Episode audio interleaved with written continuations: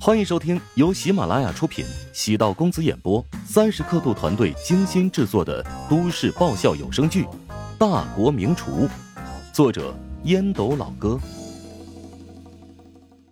第一百六十七集。两个小时过后，九场桌段的竞技结束。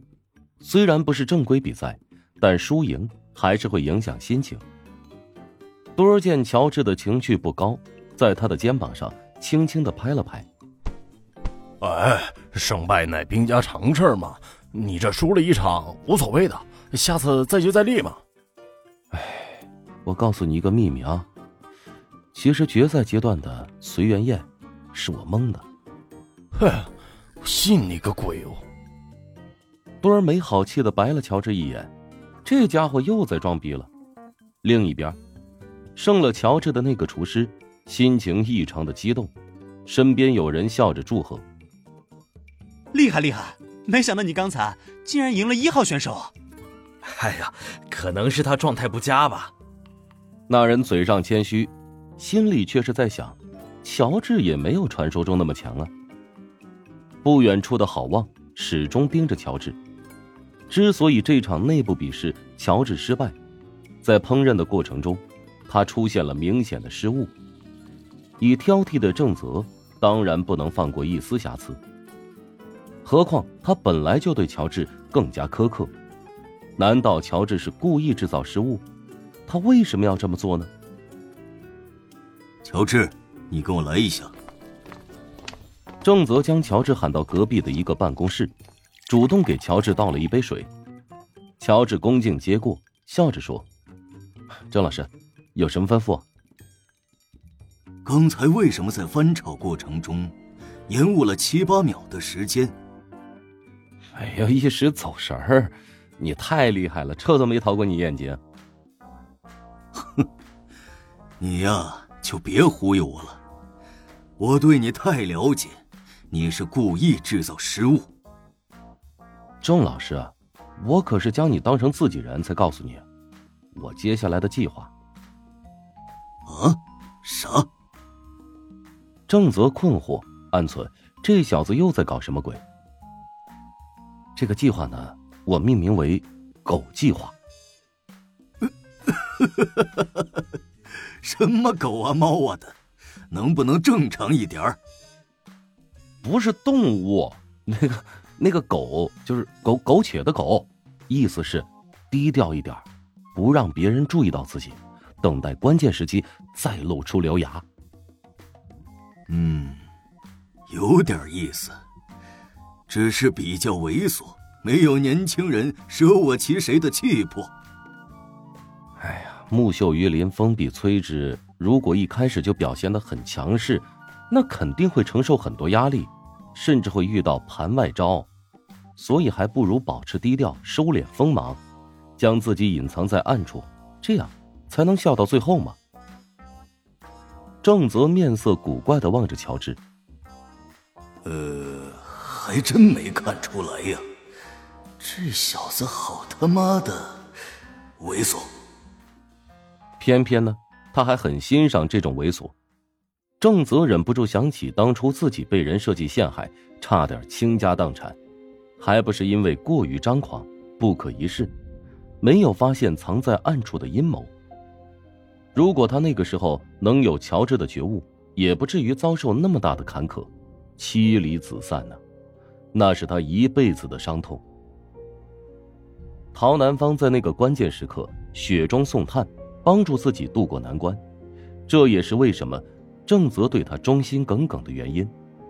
乔治才二十多岁，却能想通做人的道理，还真是难得。乔治的生活经历和其他人略不一样。从小到大，父亲都在教育自己要低调行事，低调做人。所谓君子之道，中庸之道。中庸可不是平庸，而是保持不争不抢，朝目标稳步前行。乔治从来不认为自己是君子，但他还是难以避免的养成了现在的性格，总会在手里捏好多张底牌。当别人以为他黔驴技穷的时候，他会突然亮一手绝技，让对方措手不及。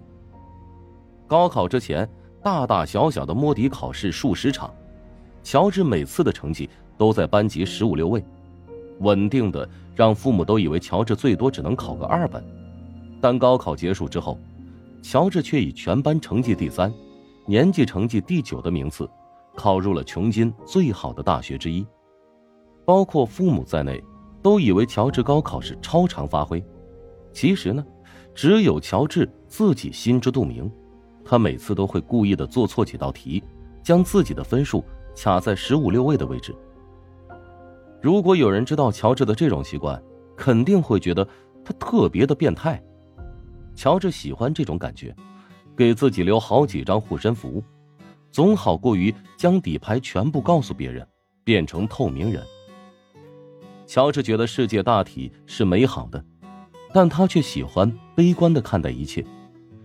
做好居安思危的每一个筹划。乔治这样的人适合担任中流砥柱，当其他人都倒下的时候，他还是会屹立不倒。他自嘲为忍宗大弟子。所谓忍耐，只是因为心中有丘壑，有更重要的事情，需要他小心翼翼的隐藏自己的实力和想法。和乔治接触越久，越会发觉他深不可测。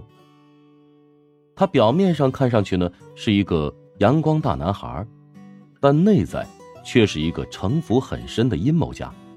当然，乔治每个行动或者决定都有他的底线。他的阴谋只会面对敌人，面对自己重视的人，他往往坦荡。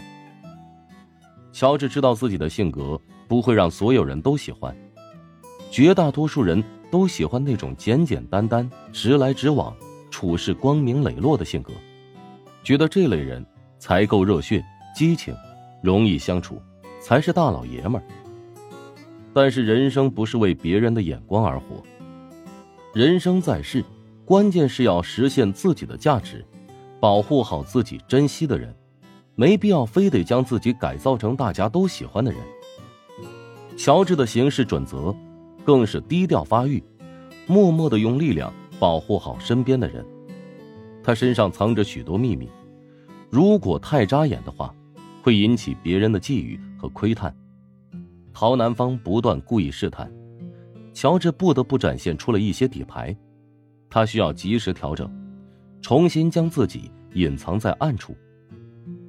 乔治选择跟正则商量，因为知道他有这个能力，也愿意帮自己的忙。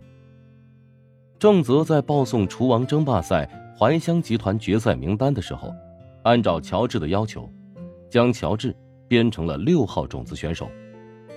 郝望依然是怀乡集团的一号种子选手，而钟石位于第三号种子选手。这个安排让怀乡集团内部员工感到困惑不解。宋恒德看到这份名单的时候，微微一怔，给秘书拨通电话。等秘书进来之后，宋恒德皱眉道：“名单是谁定的？是国厨顾问团定下来的。我一开始也觉得很奇怪，名字完全被打乱了。”宋恒德站起身，习惯性的走来走去，眼睛一亮，终于明白原因。任何大赛之前，交战双方都会放出迷雾弹，名次代表了团队的人员的实力。打乱名次，可以混淆对方的正确判断。宋恒德看了一眼乔治的名次，忍不住笑出声。这小子果然还是将自己隐藏的更深了。虽然内部赛上，乔治用惊艳的表现技惊四座，让怀乡集团的高层和特级以上厨师都大吃一惊，但亲身感受到乔治厨艺的人，毕竟只是少数。怀香集团在赛后根据每个人的实际情况，重新调整一下名次，也是合情合理的。那需要调整吗？不用了，就这么定。要抄送给董事长吗？当然要抄送，以后文件但凡涉及到乔治，都得抄送。十几分钟之后，宋恒德接到陶南方的电话，在意料之中。肯定是为了厨王争霸赛名单而来。本集播讲完毕，感谢您的收听。如果喜欢本书，请订阅并关注主播。喜马拉雅铁三角将为你带来更多精彩内容。